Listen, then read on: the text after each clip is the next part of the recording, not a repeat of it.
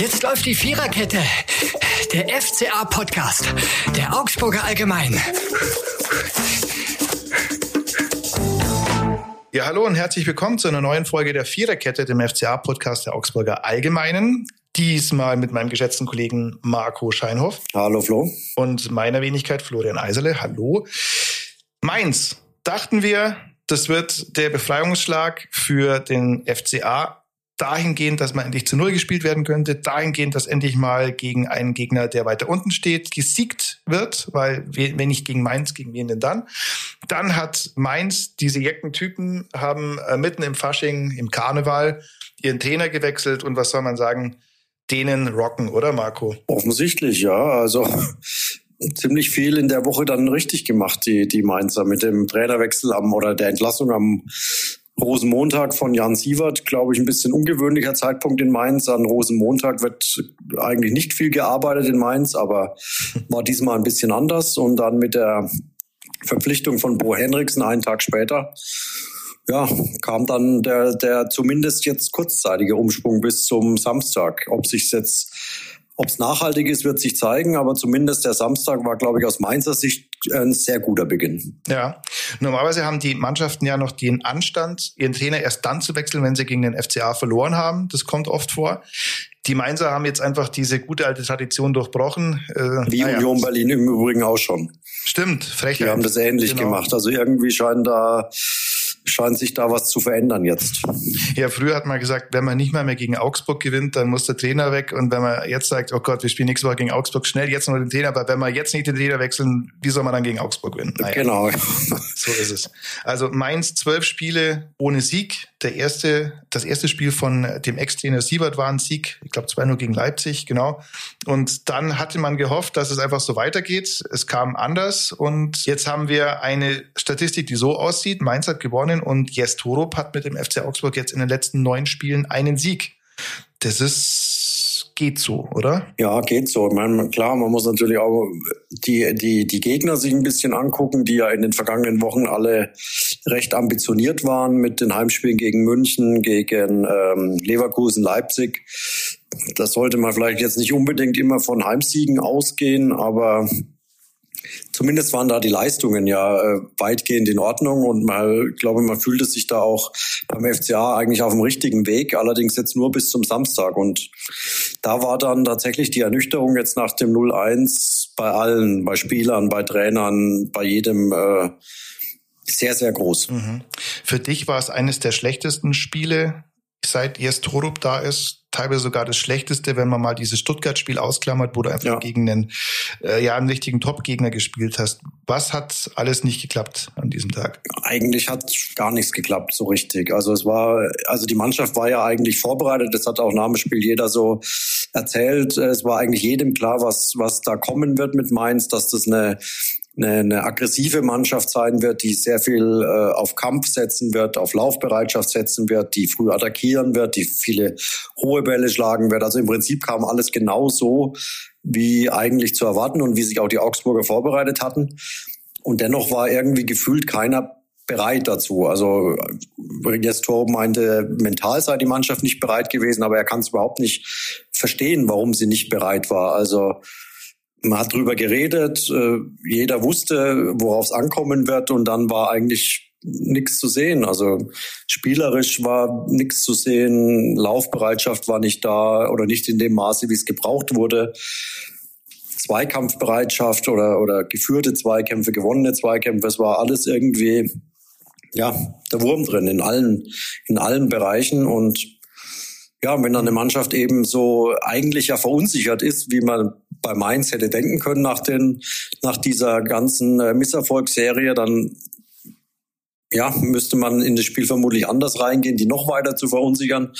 Aber so nach ein paar Minuten war eigentlich von der Verunsicherung bei Mainz überhaupt nichts mehr zu spüren, sondern ich glaube, die haben dann von Minute zu Minute gemerkt, ähm, das kann unser Nachmittag werden und ja, so wurde es ja dann letztlich auch. Ich finde es halt vor dem Hintergrund auch extrem ärgerlich, weil wir im Grunde jetzt dasselbe Ding haben wie vor zwei Wochen gegen Bochum. Dass du sagst, du hast in der Vorwoche, hat man sich alle schön auf die Schulter geklopft, dass man einen großen Verein ärgern konnte. Das war davor jetzt, äh, vor diesem Spiel war das RB Leipzig. Vor drei Wochen sozusagen war es der FC Bayern, da hat man jetzt aber auch nur einen Punkt geholt. Und natürlich ist es gut, wenn man sich gegen solche Mannschaften nicht versteckt und wenn man die ärgern kann. In der jeweils darauffolgenden Woche kam dann aber die eigentliche Nagelprobe auf den FC Augsburg zu, nämlich die Frage, kann ich, was ja seit über einem Jahr das erklärte Ansinnen ist, gegen eine Mannschaft, die unten steht, auch tatsächlich von Anfang an im Spiel sein, wirklich griffig sein, diese das sagt man, diese, diese Grundtugenden, aber so ist es halt einfach, ne? Dieses, dieses Kämpfen, dieses Abstiegskampf. Äh, kann ich das denn, ja? Und die Antwort ist, es hat mal wieder nicht geklappt. Also wenn du dir jetzt die letzten Mannschaften anschaust, die da unten stehen, gegen Darmstadt verloren, gegen Mainz zwei Spiele, ein Sieg, eine Niederlage, gegen Köln ein Punkt, gegen Bochum jeweils zwei Unentschieden, ähm, gegen Gladbach okay, ein Sieg, ein, eine und ein Punkt, das ist okay, gegen Union auch nur ein Punkt. Also das sind Problematiken, die es seit langer Zeit gibt und die es beim FC Augsburg bislang nicht abgestellt worden sind. Und das ist wirklich extrem ärgerlich, weil es mag wirklich nett sein, ja, dass du, dass du dann halt gegen Leipzig und gegen die Mannschaften, die oben stehst, sagst, guck mal, was wir für tolle Typen sind. Und die haben wir ganz schön lang geärgert. Das hilft dir nur sehr bedingt etwas, wenn es halt gegen solche Gegner geht, in denen es dann geht, äh, hast du das Zeug dazu, notfalls auf diese Qualitäten zu setzen und die Dinge zu zeigen, die wichtig sind, um in der Liga zu bleiben. Das ist eigentlich dein, der ehemalige FCA-Manager an der Athletic hätte gesagt, der, der Brot- und Buttererwerb ist das des FC Augsburg. Und den kriegt man nicht hin. Und das ist wirklich extrem, extrem ärgerlich, finde ich. Vor allem das halt wieder so eine große Chance, weil also mit einem Sieg am Samstag hätte man sich ja so weit im Prinzip absetzen können von, von ganz unten, dass die nächsten Wochen deutlich entspannter gewesen wären. Und der Chance, glaube ich, waren sich alle bewusst, nur auf dem Platz war davon überhaupt nichts zu sehen und das macht's halt dann doch schon. Also jetzt war sehr nachdenklich nach dem Spiel. Also der konnte sich nicht erklären, was da genau passiert war. Er hat auch erzählt äh, in der in der Pause, er war so sauer und war so enttäuscht über die, vor allem über die erste Halbzeit. Also er kann sich nicht erinnern, weil so laut in der bei seiner Kabinenansprache wie jetzt am Samstag gewesen zu sein weil er einfach versucht hat, die Mannschaft jetzt irgendwie aufzurütteln und äh, aber ja, mit, das kann man sich bei ihm gar nicht vorstellen. Erfolg. Bitte? Das, das kann man sich bei ihm gar nicht vorstellen, dass jetzt Torup mal wirklich richtig sackböse wird, oder? Aber offensichtlich, ja, also es ist, ist ja. so im Umgang, wenn man mit ihm redet, kann man sich tatsächlich schwer vorstellen, aber ähm, ja, ich glaube schon, dass der auch, äh, er weiß ja, was er will. Er ist ja sehr direkt und sehr zielstrebig und ja, also ich glaube, diese erste Halbzeit, die hat ihn so massiv genervt und auch so überrascht, äh, die, ja, diese, diese schwache Leistung. Ja. Und es wurde ja auch nur bedingt besser, das muss man ja auch sagen. Also war jetzt ja nicht so, dass die zweite Halbzeit in Bochum, äh, als ja dann das 1-1 noch gelang, da war ja zumindest die zweite Halbzeit weitgehend in Ordnung. Aber jetzt am Samstag, vielleicht kann man sagen, die letzten fünf Minuten irgendwie, dass da noch ein bisschen, da hat es die Mannschaft noch versucht. Die Mainzer wurden natürlich auch entsprechend müde, das hat man auch gemerkt. Die sind ja wahnsinnig viel gelaufen, haben wahnsinnig viel da in dieses Spiel reingesteckt und ähm, die waren dann am Ende einfach ziemlich kaputt und sind dann einfach auch nicht mehr hinten rausgekommen. Das sah dann so nach einer Drangphase vom FCA aus, aber ohne nennenswerte, also es gab zwei, drei so Schussmöglichkeiten von Sven Michel, der da im Strafraum mal äh, zum Schuss kam, aber dann äh, immer geblockt wurde und ja, in der Summe war es, glaube ich, äh, also was heißt glaube ich, war es eine sehr verdiente Niederlage, auch wenn die Augsburger noch mit einer Situation besonders hadern. Sie hätten gerne einen Handelfmeter in der zweiten Halbzeit bekommen. Beim Vene. Genau, als der, der nach Flanke von Babu der Ball, glaube ich, von Iago verlängert wurde, dann auf die auf den ausgestreckten Arm, Hand äh, von von Vene eben und ja, Marinko Jurendic war noch beim Schiedsrichter, hat ihm die Szene nach dem Spiel noch auf dem Laptop präsentiert und ähm, ja, also im Augsburger Lager war man sich einig, das hätte zumindest eine Überprüfung nötig gehabt, also dass sich der Schiedsrichter das einfach nochmal selbst anguckt. Ja, der Hinweis vom VAR kam nicht, von daher ging die Situation weiter. Ja. Klar, wäre der Ausgleich gewesen, wenn der Elfmeter reingeht im, im Laufe der zweiten Halbzeit verdient wäre es nicht gewesen. Ja, das muss man halt sagen. Also, also, es gab schon Schiedsrichter, die haben sowas gegeben. Allerdings muss man auch sagen, wenn du die, wenn du die das Replay ansetzt, das ist die Szene. Ich glaube, ein wenig guckt nicht mal auf den Ball. Er hat halt diesen Arm, weil irgendwo muss er den Arm haben.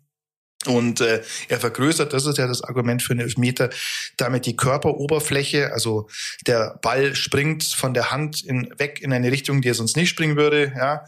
Und, Aber was auch ja. wichtig ist für die Entscheidung, deshalb, ich habe da mit Marinko Jurendic auch länger drüber geredet, Die Frage ist, wenn der Ball im Vene quasi erst an den Kopf geht und von seinem Kopf an den Arm, dann ist es, ist er quasi Elfmeter befreit. Also dann gibt es im Normalfall keinen Elfmeter. Wenn der Ball direkt an den Arm geht, dann wäre es wieder anders. Es ist die Frage, hat der Ball vorher noch den, den, seinen Kopf berührt? Hm. Ist, glaube ich, schwer zu erkennen gewesen. Also minimalst vielleicht. Also es war eine knifflige Situation. Ja, eine Überprüfung wäre wahrscheinlich sinnvoll gewesen, dass der VAR sagt, äh, hör zu, da war irgendwas äh, an Schiedsrichter Reichel und dann kann er sich's angucken. So ging es halt weiter und der FCA hat verloren. Ja, und es wäre das ja auch nicht gerechtfertigt gewesen. Wenn du siehst, Lee hatte diesen, diesen Lattenschuss, den muss er eigentlich machen. Es gab den verschossenen Elfmeter. Meinst alle Elfmeter? Das, das muss hier. Die letzten vier alle verschossen, genau. ja. Also das ist eine Mannschaft, die hat gerade mal ähm, 17 Tore in 22 Spielen gemacht und vier Elfmeter, also da hätten sie 21, was jetzt eine prozentuale Steigerung von, ach, viel ist, bestimmt. Von ähm, sehr, sehr viel, ja. Von, von meinem Dafürhalten von sehr, sehr viel einfach, äh, ja. äh, ist, also da bist du wirklich wahnsinnig. Dann haust du den Elfmeter wiederum. Also es hätte Möglichkeiten zuhauf gegeben, dass das Spiel vielleicht 2 oder 3-0 ähm, gestanden wäre. Sehr gute Möglichkeiten für den FSV Mainz. Deswegen wäre das auch alles andere nur nicht gerechtfertigt gewesen. Es wäre auch dann vielleicht 0 zu 0 ausgegangen, da sind wir jetzt beim nächsten Punkt, wenn, na, wenn nicht? Ja. ja, wenn nicht wieder so ein komischer hoher Ball da in den Strafraum segeln würde und ähm, ja, Finn Damen wieder nicht gut aussieht. Mhm. Ähnlich wie, wie vor einer Woche beim, beim Unentschieden gegen Mainz, als er ja schon äh, Leipzig. Äh, gegen Leipzig, Entschuldigung, ja, mhm. gegen Leipzig, äh, als er ja schon bei einer hohen Flanke nicht gut aussah und dann Elfmeter verursacht hat, den er dann immerhin ja abgewehrt hat und damit der Punkt noch in Augsburg blieb. Aber am Samstag war er halt ja durch die durch seine schlechte Strafraumbeherrschung wieder ein Faktor für die für die Niederlage. Zu Finn Dahm muss man wirklich sagen, er hatte ja danach auch gezeigt, auf der Linie ist er wirklich sehr stark. Er hat starke Reflexe gehabt, mit denen er, mit denen er den FC Augsburg von einer höheren Niederlage, von einer höheren Niederlage äh, bewahrt hat. Allerdings muss man einfach sagen, Strafraumbeherrschung musst du halt als Bundesliga-Torwart einfach deutlich besser sein. So geht's nicht weiter. Finn Dahmen hatte schon Phasen, in der er mehr stabilisiert war. Ich glaube, dass er es auch besser kann. Ich denke, dass sehr viel Nervosität gerade mit reinspielt. Diese Diskussion um das ewige nicht zu Null spielt, das ist sicherlich nicht zuträglich für das Selbstvertrauen, das er hat und für seine Sicherheit, dass du gewisse Dinge dann automatisiert machst. Ich glaube auch, dass, dass er nicht mit der größten Ruhe gerade in diese Spiele geht muss man fairerweise sagen, das hat er sich aber auch selber irgendwo zuzuschreiben. Und natürlich, da sind wir beim Lernprozess. Das ist seine erste Saison als Bundesliga-Torhüter.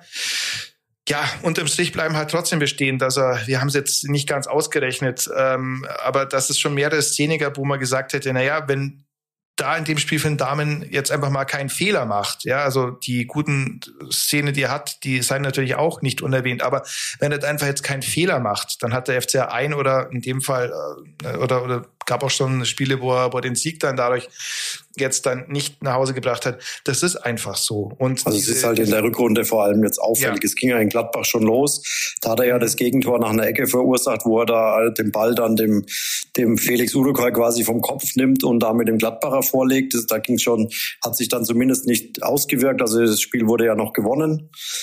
Dann das nächste Auffällige war ja jetzt gegen Leipzig, wo er eben auch wieder in der Strafraumbeherrschung völlig daneben lag und jetzt äh, der Tiefpunkt im Prinzip am Samstag in Mainz. Und was für mich auch auffällig ist, ist, ich glaube, er gibt damit, damit der Mannschaft auch sehr viel Unsicherheit bei, bei Standardsituationen, bei Eckbällen, weil jeder Gegner vom Gefühl her die Eckbälle so nah ans Tor schießt wie bei keinem anderen Torwart und damit immer, immer, immer Unruhe im, im Strafraum herrscht. Äh, da fliegen teilweise die Bälle von links nach rechts und keiner kann so richtig klären und es ist einfach äh, jeder Eckball irgendwie ist gefährlich aus Augsburger Sicht und ich glaube, dass da der Torwart schon einen ganz großen Teil mitspielt, weil er einfach nicht diese ich glaube, bei Manuel Neuer, da überlegen sich die Eckballschützen, ob sie den wirklich in den Fünf-Meter-Raum reinschießen, den Eckball, oder nicht lieber ein bisschen weiter raus, wo Neuer da nicht hinkommt.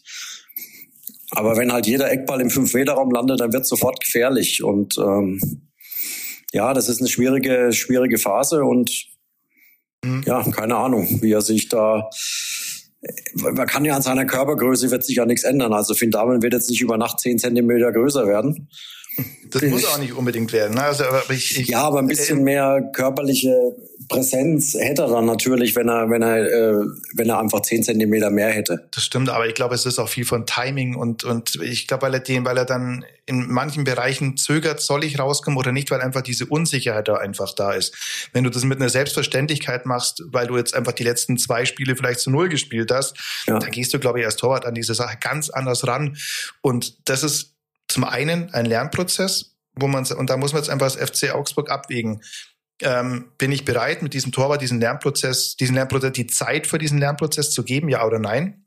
Oder ähm, mache ich was anderes? Fakt ist allerdings auch die, äh, wenn man auf die Vertrags die Situation, wenn man auf die Vertragssituation anguckt, äh, dann haben wir mit Thomas Kubik einen Ersatztorwart, der noch bis Sommer 2024 unter Vertrag steht. Mhm weil jetzt manch, manche Orten in sozialen Medien gefordert wird, man möge den Torwart wechseln. Das hält, würde ich jetzt auch für falsch halten, weil du dann Damen völlig demontierst. Und weil du dir vor allem auf den Torwart setzt, der ab Sommer ja eigentlich nicht mehr bei dir unter Vertrag ist.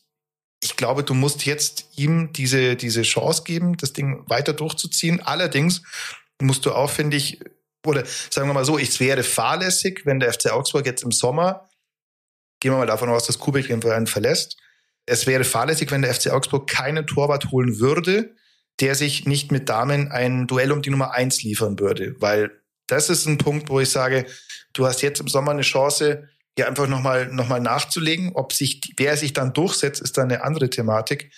Aber mittlerweile hast du gesehen, warum Damen zum Beispiel in Mainz nicht an Robin Zentner vorbeigekommen ist, der ja. solche Schwächen halt einfach nicht hat. Naja, der natürlich auch körperlich ganz anders dasteht, mhm. das darf man auch nicht vergessen, der natürlich breiter, größer und einfach eine andere Präsenz alleine deswegen schon hat. Aber ja, bei Damen, also ich glaube auch, dass der FC Augsburg sicherlich auf dem Torwartmarkt sich umgucken wird. Wäre fahrlässig, das nicht zu tun. Und ja, jetzt mal abwarten. Vielleicht gibt's ja auch eine schnellere Pause für ihn, als, als alle denken. Er hat schon vier gelbe Karten gesammelt, also eine noch, dann wäre er gesperrt. Gibt's auch selten, gell? Ich glaube, Jens ja. Lehmann hat es mal geschafft, mit Gelbgesperre raus zu sein, aber ja. Klar, er hat jetzt ja einen Elfmeter verursacht am Samstag, da war eine gelbe Karte da, dafür fällig und äh, gegen Leipzig auch einen Elfmeter verursacht und ja, mhm. also vier Stück hat er schon gesammelt und. Ja, also es, er hat ja auch schon gezeigt, das war, äh, als Tore benommen hat im Laufe der Hinrunde, dass er sich stabilisiert hat. Jetzt ist wieder ein Rückschlag da. Wie gesagt, das ist auch ein Lernprozess. Die Frage ist, wie viel Zeit gibst du diesem Torwart? Wie viel bist du bereit, äh, an Geduld und Zeit in den zu investieren? Ja, ja aber. Was man ihm ähm, aber auch zugute halten muss, und da, das muss man, glaube ich, auch sagen, er ist einfach ein, also ich finde ihn als sehr angenehmen Typen. Mhm. Und er ist auch einer, der sich immer stellt. Also ich habe jetzt noch nie erlebt, dass Finn Damen einfach äh, davonrennt nach, äh, er hätte jetzt am Samstag auch sagen können, nee, heute habe ich jetzt keine Lust, äh, mit euch zu reden.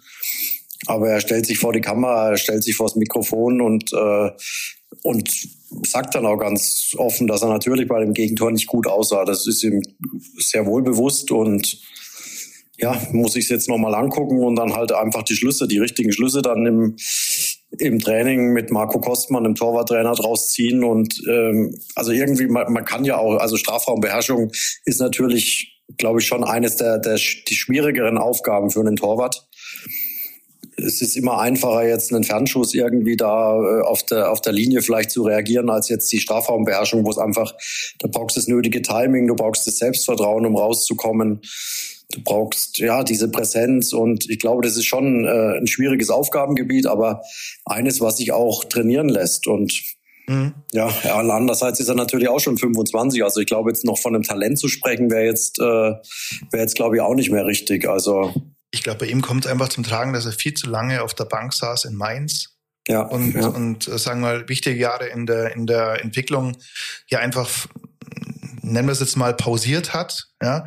Diese Entwicklung muss er jetzt beim FCA nachholen. Eben auch der Punkt, dass du sagst, wie ist es als Druck, äh, wenn du einer von 18 Stamm-Bundesliga-Torhütern bist? Das ja. ist auch eine Lerngeschichte, also auch ein Lernprozess. Und auch das macht er jetzt gerade durch. Und halt und vor allem diese jetzt dieser so blöd sich sagt, aber dieser Rekord mit 35 mhm. Spielen, mhm. äh, ohne jemals zu Null gespielt zu haben, das ist natürlich auch, er, er sagt zwar, für ihn spielt es keine Rolle und er macht sich da keinen Kopf, sagen. aber ich, ich denke, also ich würde mich wundern, wenn es so wäre. Also das spielt mit Sicherheit im, im Kopf. Äh, er braucht mhm. jetzt einfach mal so dieses zu Null Spiel und am allerbesten wäre es natürlich gewesen jetzt am Samstag in Mainz bei seinem alten Verein. Das war ja eigentlich wie, wie gemacht und aber sollte wieder nicht sein und vielleicht ja jetzt gegen Freiburg. Ja, das muss er natürlich auch sagen, dass ihm das egal ist, klar. Aber natürlich wissen wir, es wäre eigenartig, wenn ihm das egal wäre. So. Ja, also es wird ihn beschäftigen. Also ich kann mir nicht mhm. vorstellen, klar sagt er, äh, wenn wir ein Spiel 4-3 gewinnen, dann ist ihm das auch recht. Glaube ich nicht so ganz. Natürlich ist ihm recht, wenn sie ein Spiel gewinnen, um Gottes Willen. Aber als Torwart hat man ja immer äh, das Bestreben, möglichst so wenig Gegentore wie möglich zu kassieren. Und deswegen, ja, ähm, ja wäre so ein Nullspiel jetzt irgendwann mal an der Zeit und vor allen Dingen wäre es für ihn wichtig. Ob es im nächsten Spiel gegen Freiburg schon kommt, darf ich bezweifeln, glaube ich. Ne? Das ist äh, zuletzt ein Gegner, der das Prädikat Angstgegner dick und fett auf, der, auf dem Vereinswappen für den FCA tätowiert hatte. Aber da kommen wir später noch dazu. Schlussphase gegen Mainz. also, meine Herren, darüber müssen wir auch sprechen. Also ich habe, man nennt das glaube ich neudeutsch Second Screen. Ich habe äh, zum Spiel den Twitter-Feed aufgehabt und ich lese es mal kurz vor, was kurz nach Ende des Spiels ähm, da in mein Twitter-Feed gelaufen ist. Was war denn das für ein Anschlag? Junge, wie, dumm ist Petersen? Dann kommt ein Wort, das ich nicht hier vorlesen möchte. Das ist das hässlichste und bösartigste Foul, das ich in dieser Saison gesehen habe, egal in welcher Liga. Nächster Kommentar, das sind mindestens drei Spiele Sperre äh, Peters mit Asta eine versuchte Körperverletzung, dunkelrote Karte. So, ich würde sagen, das war wirklich also die roteste Karte, die ich in dieser Saison gesehen habe von Mats Pedersen. Ja, definitiv. Also ich weiß auch nicht, was da, also klar, sicherlich steckt da ein bisschen Frust mit drin. Er saß auf der Bank, wurde dann eingewechselt, das Spiel läuft nicht, liegst 0-1 zurück. Aber nichtsdestotrotz ist das alles irgendwie für mich nicht nachvollziehbar dann für so eine Aktion. Also ja. Ich muss ja auch sagen, da, da hast du Glück, dass, dass, äh, dass er dem anderen nicht, nicht, das, äh, nicht den Knöchel abtritt. Also ja, ja, das war ja, von hinten eingesprungen auf, auf, auf Knöchelhöhe und Stollen voran. Heider Zack, also da ist schon, also Barrero war es, glaube ich, ne? Mhm, also genau. da ist schon, da ist schon manche, bei manchen anderen Gelegenheiten mehr passiert. Und ja. da kann man von Glück sprechen, dass da sich niemand ernsthaft verletzt hat. Also das braucht es nicht, vor allem gerade beim Dänen-Treff, beim relaxen Dänen-Meeting. Das war alles andere als Hüge, kann man sagen. Dieses Ding von Petersen, also da wird es wahrscheinlich wirklich auf vier, fünf Spiele Minimum rauslaufen. Also fünf ist normalerweise das Maximum, was man da kriegt, aber der wird eine ganze ja, Weile nicht drei, zur Verfügung stehen. Drei Spiele ja. können, aber gut, ja. brauchen wir jetzt nicht. Ja, ja, wird also man sehen. Auf jeden Fall wird er jetzt gegen Freiburg fehlen. Äh, Hovelo wird gegen Freiburg fehlen, weil der sich die fünfte gelbe Karte abgeholt hat am Samstag. Mhm. Also fehlen da schon mal zwei Spieler und ähm, ja, das ist, war alles sehr, sehr unerfreulich am Samstag. Das so in der Summe, wenn man auf den ganzen Samstag blickt, mit Leistung, dann eben mit dieser Aktion von Petersen, äh, ja, das äh, ja. passte irgendwie alles so ins, ins Gesamtbild. Und das auch noch, wo sich mit Yes und Bo zwei gute Brudis getroffen haben. Das ja, ist zwei äh, hm? Freunde, wie Yes Torobia sagt. Also die beiden kennen sich lange aus gemeinsamen Zeiten in, in Odense, nicht nur äh, als Spieler, sondern haben auch eine Ausbildung zusammen neben dem Fußball ähm, wohl gemacht und ähm, ja, glaub, kennen sich, mögen sich, schätzen sich. Dafür glaub, war Toro war Steuerberater, gell? ja, irgendwie, also er war so in, in Richtung äh, Steuerberater, hat er sich mal äh, orientiert, aber dann hieß es, ähm, jetzt muss er sich entscheiden. Also entweder er möchte Steuerberater oder Fußballprofi werden hat sich dann für den Weg des Profis, des Fußballers entschieden. Und jetzt nach, ja, wie lange wird das jetzt ungefähr her sein? Wie alt ist jetzt Toro jetzt 51, oder? 53, glaube ich. 53. Mhm. Also es ist ja schon ein paar Jahre her und die Karriere des im Fußball hält noch an. Also hat er sich offensichtlich damals äh, richtig entschieden, den Weg des Fußballs zu gehen. 53 ist er, du hast recht. Du meinst, den ja, Weg des Fußballs Leute seine Steuer machen. Also Sehr wahrscheinlich. Vermutlich, ja, ja, genau. Ja. Nee, aber die, die, das ist ja wirklich interessant. Also auch mit, mit der Vorgeschichte, Bo Hendrickson ist von Marinko Jurendic zum FC Zürich geholt worden, war bis vor kurzem ja auch noch Trainer des FC Zürich und ähm, spielte am Samstag in doppelter Hinsicht gegen seine Vergangenheit gegen Jurendic, der ihn schon einmal geholt hatte und, äh, ja, und eben auch gegen Jes Torup, seinen, seinen dänischen Brudi umso unerfreulicher, dass der dritte Däne im Bunde, Mats Pedersen, da äh, so auf der, der war dann Dennis Dynamite, wenn man so will. Der war richtig Dynamite. Aber es waren ja noch ein paar mehr. Auch beim FCA ja, gibt's ja äh, auf der Bank ein paar Dänen neben Jes Torup. Der äh, Bo Henriksen hat auch einen dänischen Assistenztrainer. Also es mhm. war ein buntes Dänentreffen am Samstag in Mainz. Sehr hügge war es dann in manchen Teilen ja wieder. Ja. ja. Andreas Hanke Osen übrigens Norweger. Ich dachte, das wäre auch ein Däne, also der äh, Innenverteidiger von Mainz. Ja.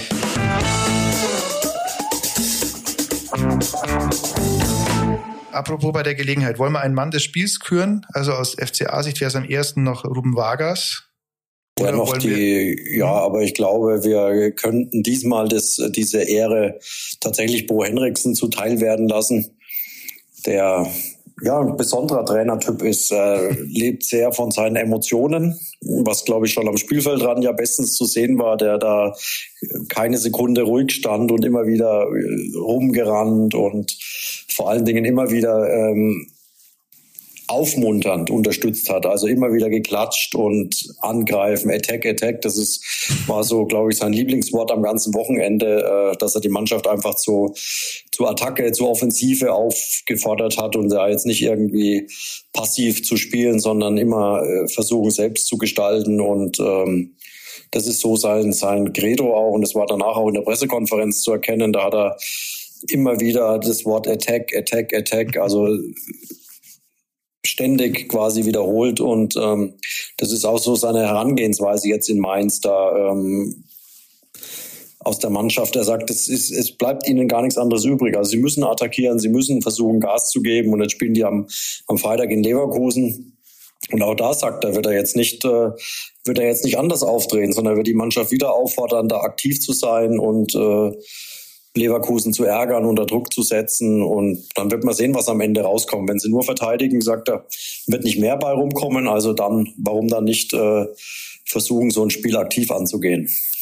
Das hat übrigens auch ein anderer äh, deutscher Trainer ähm, immer wieder gesagt, Attack, Attack, Attack. Das war Otto Rehagel, als er, als er Hertha übernommen hat und zeigen wollte, dass er sehr wohl äh, des Angelsächsischen kundig ist. Mhm. Ich sage, natürlich kann ich mit meinen Spielern sprechen. Ich kann auch zu denen sagen, angreifen. Also Moment, Attack, Attack, Attack, Attack. Und dann hat jeder gesagt, jawohl, Otto, so ist es. Und so schaffen wir das auch. Und, und am Ende ist Hertha, glaube ich, damals abgestiegen. Äh, aber genau, Bo Hendrickson, äh, guter Typ, sehr positiver Kerl. Ich, ich glaube tatsächlich, es wird noch mehr Dänen geben in der Bundesliga. Das, das wird noch viel hüge, hügier, weil im Endeffekt ist es mit dieser positiven Art, das hört sich, also jetzt mal im Ernst, wenn du so eine Mannschaft hast, die wie der FCA zuvor oder jetzt Mainz so eine richtig heftige Durchstrecke hat, und da kommt, hier, da brauchst du jetzt, glaube ich, keinen Taktikfuchs in erster Linie, sondern du brauchst einen, einen Trainer, der, der mit seiner, mit seiner positiven Grundhaltung denen vorlebt, hey, ihr könnt es ihr könnt es, aus irgendwelchen Gründen auch immer, aber ihr könnt es, ja. ja, ja. Und, und, und ja, wenn dann so ein Bo Attack Attack Henriksen da kommt, warum nicht? Und wenn auch ein Torup, äh, der da mit seiner Art ähm, daherkommt und sagt, ich bin überzeugt davon, wir können es besser, ja, das, das mag vielleicht schon helfen. Das mag vielleicht tatsächlich auf die dänische Mentalität auch zurückzuführen sein. Man weiß es nicht, aber ich glaube auch beim Rest darf man, glaube ich, äh, annehmen, dass die Leute ihre Hausaufgaben gemacht haben. Bo Henriksen hat er jetzt auch in Zürich durchaus Erfolg gehabt. Aber äh, interessanter Kerl, blöd nur eben aus FCA-Sicht, dass es äh, ausgerechnet gegen den FC Augsburg das erste Spiel geben musste. Das war doof. Ja. Ja, was war noch doof? Äh, Schlägerei vor dem Spiel ähm, in einem ja, wo war das? In der Altstadt, glaube ich. In, in Neustadt heißt der, der Stadtteil Neustadt. in Mainz. Ah, der, also der Stadtteil ja. heißt Neustadt, ist mhm. in der Nähe des Bahnhofs von, des mhm. Hauptbahnhofs von Mainz und da waren wohl 80 bis 100 äh, Ultras von beiden Seiten, also Mainzer und, und Augsburger wohl, was man so hört, ein bisschen eine Überzahl auf Augsburger Seite muss gewesen sein. Die haben sich in einer, in einer Lokalität dort offensichtlich getroffen und ja, dann kamen die Mainzer dazu und dann ging es zur. Sache. Ja, das, das ist der äh, Rivalität der beiden Fangruppierungen geschuldet, die ja aus Zweitliga-Zeiten noch herrührt. Erzählen wir bei der Gelegenheit immer mal wieder, weil es immer mal wieder Ärger gibt. Also zu, zu Zweitliga-Zeiten haben die Mainzer Fans den damals vorherrschenden Ultra-Gruppierungen, den, ich glaube, die Root Boys waren es, den Banner mhm. geklaut, was dann zur Folge hat, man muss sich auflösen. Ich hoffe, ich gebe das richtig wieder. Wahrscheinlich nicht, aber im Wesentlichen war es das dann so. Also die Details spare ich dann aus. Aber seitdem mag man sich nicht. Und ähm, offenbar hat es dann zur Folge, dass, ähm, dass man das machen muss. Leute, ihr seid doch keine Dummies, ehrlich. Also, also das ist doch wirklich, also braucht kein Mensch, ist Nein, rattendoof. Nicht. Ja, und im Endeffekt, also das ist einfach cool Scheiße. Sorry für den Begriff, aber dafür sind die Ultras eigentlich doch auch viel zu clever in der Birne als dass sie so einen Quatsch machen müssten. Also wirklich spart euch diesen Schmarren. Spiel haben sie auch nicht mehr gesehen, dann weil 30 ja äh, dann sofort von der Polizei äh, eskortiert zum Bahnhof gebracht und dann in den Zug äh, zurück Richtung ja. Augsburg gesetzt wurden. Also ja. Ja, das braucht wirklich kein Mensch und ehrlich, lasst diesen Mist doch einfach. Ja, das war, das gab es auch dazu, den möchten wir gar nicht jetzt mehr, mehr Raum zu geben, aber das gab es auch noch.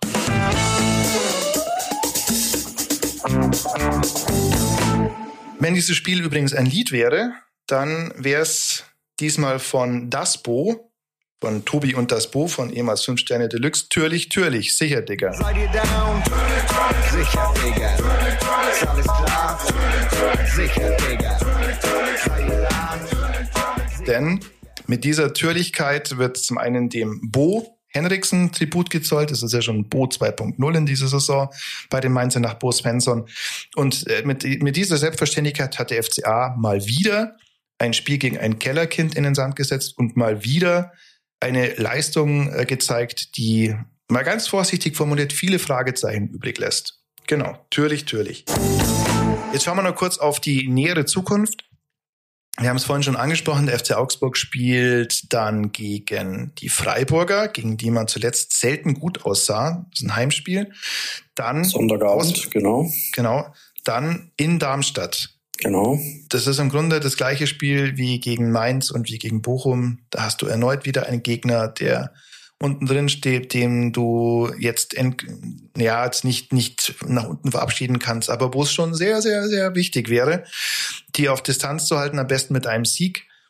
Und wo der FC Augsburg endlich mal zeigen darf, und ich darf immer wieder in dem Zusammenhang sagen, das war eines der erklärten Ziele in der Aufarbeitung der vergangenen Saison, dass man gegen solche Gegner besser aussieht. Das ja, ist bis heute jetzt nicht wirklich gelungen. Da sollte man dann schon mal gewinnen. Dann geht es zu Hause gegen Heidenheim aus, als Wolfsburg zu Hause gegen Köln. Es ist mal also, wieder ein, ein wegweisender Monat, mal wieder ein März, ja, der ja. wichtig man ist. Man kann sehr vieles äh, in die richtige Richtung lenken. Aber es kann natürlich auch genau wie am Samstag in die exakt andere Richtung gehen und dann, ja, aber Jetzt gehen wir mal davon aus, dass das ein Ausrutscher vielleicht war am Samstag und äh ja, nee, war es ja nicht. Also, es, war, es, war ja, es war eine Bestätigung von diesem Harf, den du immer gegen diese Mannschaften da unten spielst. ich, ich, ja. ich, hoffe mal auf, ich hoffe mal auf einen positiven Ausrutscher, ja. Also dass es endlich mal. Ich hätte gern mal ein Spiel gegen so eine gegen so eine Kellertruppe, wo du von Minute eins merkst, hey, da haben jetzt elf äh, Rot-Grün-Weiße gemerkt, äh, was, was, was die Stunde geschlagen hat. Und die wollen dem zeigen, wo der Bartel den Most holt. Und genau das passiert einfach nie. Das ist halt das, was mich auch so, also ja. total über, also ja, weil es, du redest eine ganze Woche lang im Prinzip über die Bedeutung des Spiels. Du redest, seit du weißt, der Trainer wird gewechselt, darüber, was dich erwarten wird. Also es kann jetzt keiner sagen, er war am Samstag überrascht, dass die Mainzer gewinnen wollten und mit welchen Mitteln sie das erreichen wollten. Also das war ja alles exakt so besprochen. Mhm. Und, und dann, also, dass du es dann überhaupt nicht auf den Platz kriegst. Und zwar zum wiederholten Male einfach. Ja, also das ja. ist tatsächlich und klar, man redet jetzt danach, ja, wir müssen uns das angucken und wir müssen es genau analysieren und wir müssen gucken, wo die Probleme liegen, aber ja, was willst du jetzt da angucken und analysieren? Also Ja, ich glaube, keine Taktik der Welt sieht vor, geht so lasch in die Zweikämpfe, dass er jeden verliert, seid immer äh, zu spät dran, joggt statt zu laufen und zu sprinten. Ich glaube, das hat noch kein Trainer seiner Mannschaft vorgegeben und ich frage mich wirklich, woran das liegt. Äh, ich glaube, dass in Teilen schon dieser Jakic-Transfer vielleicht so ein, so ein Versuch war, so eine Mentalitätsnummer ja, in die Mannschaft zu bringen.